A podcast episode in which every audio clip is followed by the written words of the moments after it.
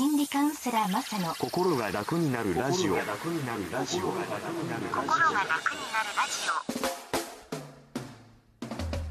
心が楽になるラジオの時間がやってまいりました。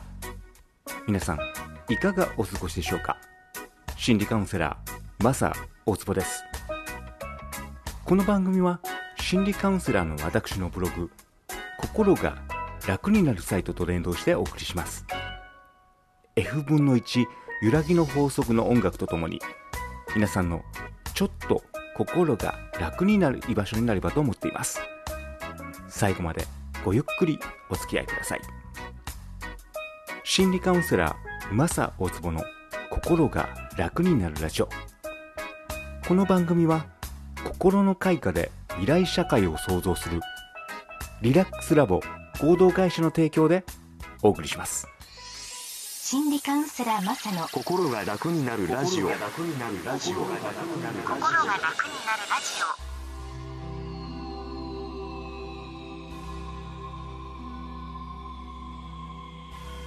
新しいことに挑戦するとき不安なのは当たり前。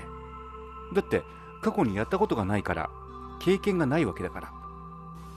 だからブレーキを踏んだりして諦めちゃうわけ。でも諦めたら何も変わらない。ブレーキを踏まない勇気。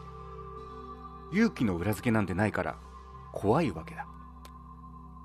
その怖さに勝った者が新しいことを手にする。何が怖いの？何を失うの？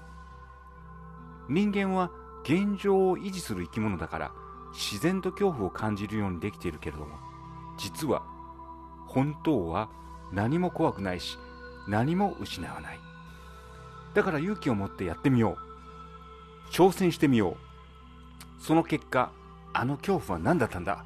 何も失ってないじゃないか。